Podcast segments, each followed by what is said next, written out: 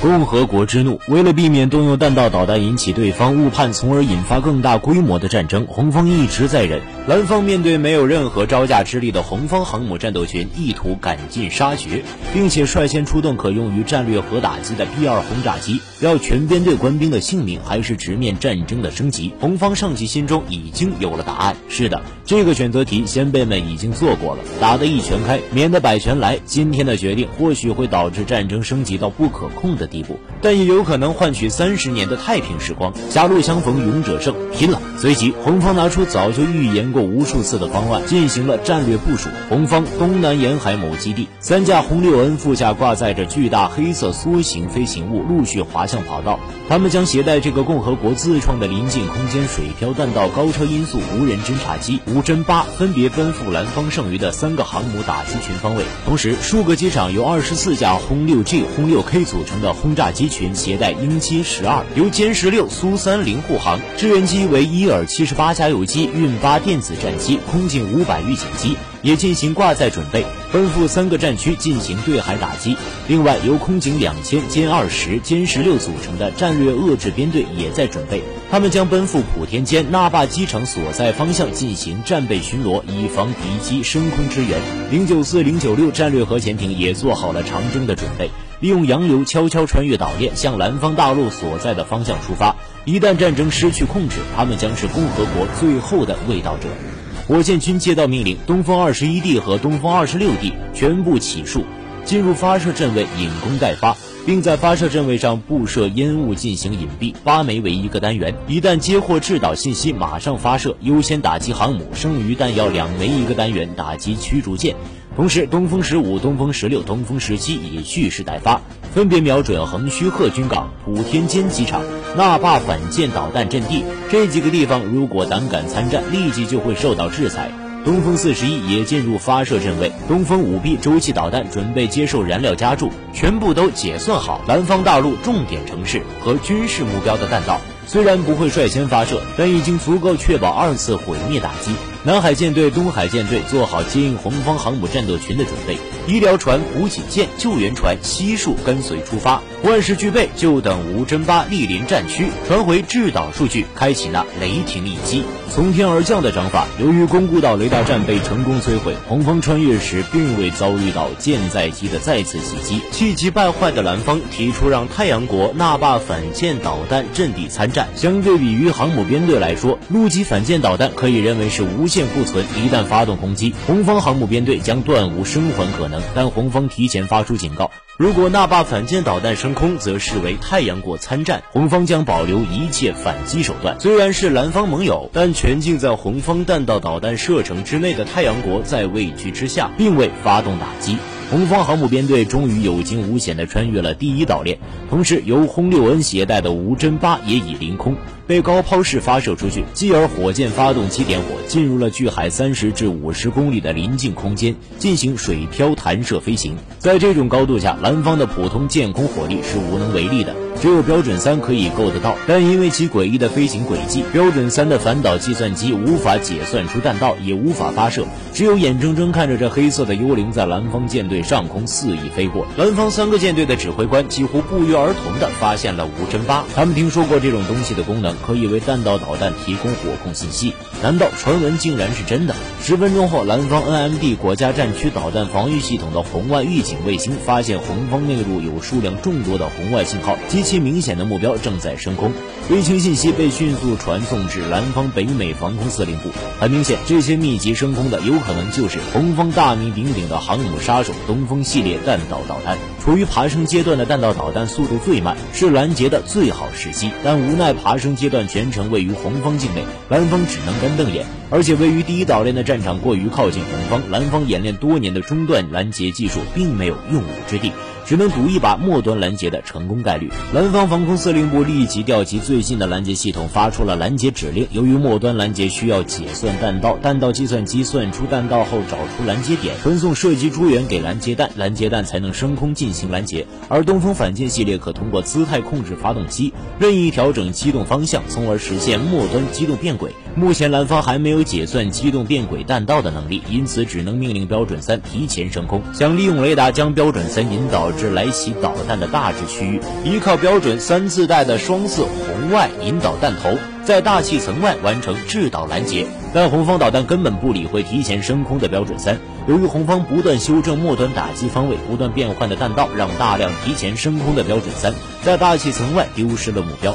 蓝方无法判断红方导弹进入黑障区之后，下一次是重新爬升，还是直接俯冲攻击航母编队。而位于黑障区内的红方导弹，通过尾部微小的天窗，持续接收经由卫星中继传送的制导信息。众多的红方导弹抵达合适的垂直顶空区域后，宛如天神下凡一般向下冲出黑障区。此时距离蓝方航母编队只有三十五千米的垂直高度了。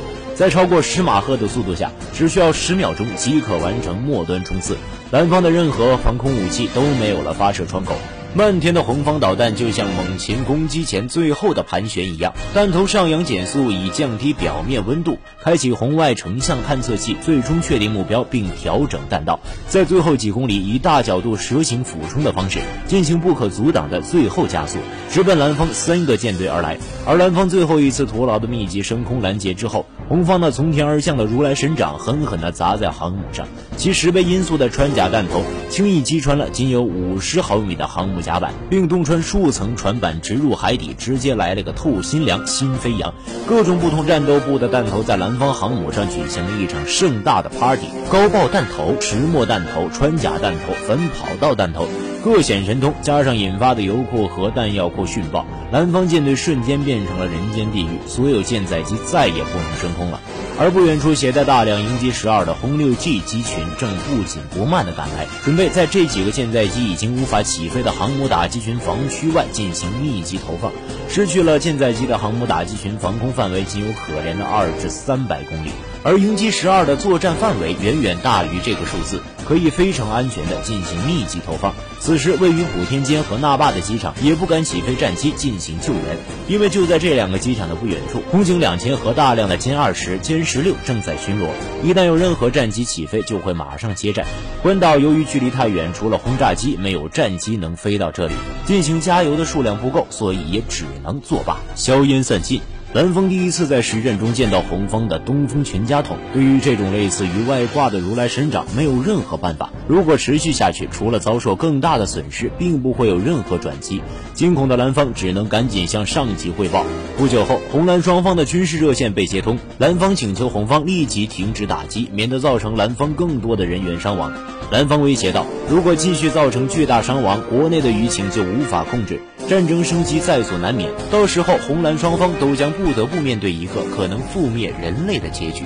红方回复道：“现在停战收手可以，但蓝方必须答应下面几个条件。”一、太平洋是人类共同的家园，南方今后不得再蛮横阻拦任何进出太平洋的航行器。二、红方在第一岛链的统一大业和海洋纷争，蓝方不得插手。三、撤出在第二岛链内所有萨德及反导系统的部署。如果答应这三个条件，红方不光会立即停止打击行动，同时还会协助太阳国和蓝方一起对蓝方的重伤舰艇进行营救，并且红方的医疗船和救援船已经在路上了。蓝方别无选择，不得不答应了红方的条件。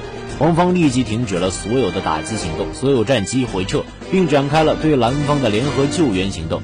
至此，太平洋上这场血腥的维权纷争终于落下了帷幕。兵推总结，还是老声明，兵推仅只是装备作战的演示，并非真实战争，请大家不要对号入座。真实的战场比这个复杂的多。本视频仅为装备作战演示科普，与胜负无关。